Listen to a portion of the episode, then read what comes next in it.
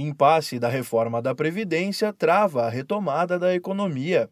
Enquanto medidas econômicas não são levadas adiante, confiança do consumidor continua baixa e faz com que os demais índices também caiam. É nisso que acredita a consultora jurídica e de negócios do Sebrae São Paulo, Sandra Fiorentini. Com a economia girando mais, eles têm condições de aumentar o seu fluxo de atividades né, e necessariamente né, poder contratar mais mão de obra, mas isso depende muito da economia. Enquanto a gente estiver ainda com essa economia estagnada, não tiver aprovação da, da Previdência, tudo isso vai afetar de sobremaneira.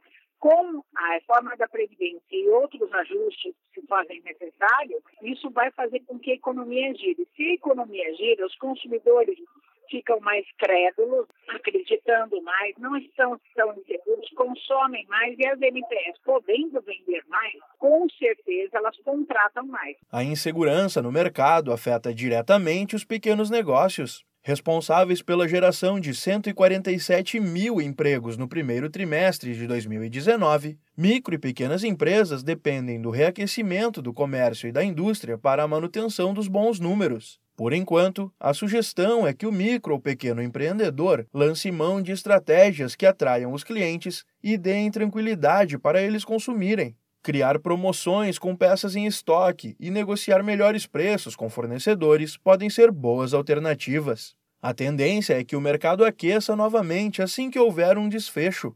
A proposta de reforma da Previdência tem sofrido alterações, o que gera ainda mais incertezas sobre seu teor, mesmo que seja aprovada. Portanto, o momento é de se preparar para aproveitar a retomada da economia ali na frente. É o que explica Sandra Fiorentini. Para ele surfar nessa onda, a gente espera que ele tenha uma gestão um pouco mais profissionalizada. Então, que ele saiba fazer efetivamente a formação de preço de venda, que ele tenha uma equipe treinada, capacitada, motivada para oferecer o melhor para o cliente, uma experiência melhor de consumo para esse cliente. Para mais dicas como essa, procure os consultores do Sebrae, vá ao escritório mais próximo ou ligue para 0800 570 0800. Da Padrinho Conteúdo para a agência Sebrae de Notícias, Pedro Pereira.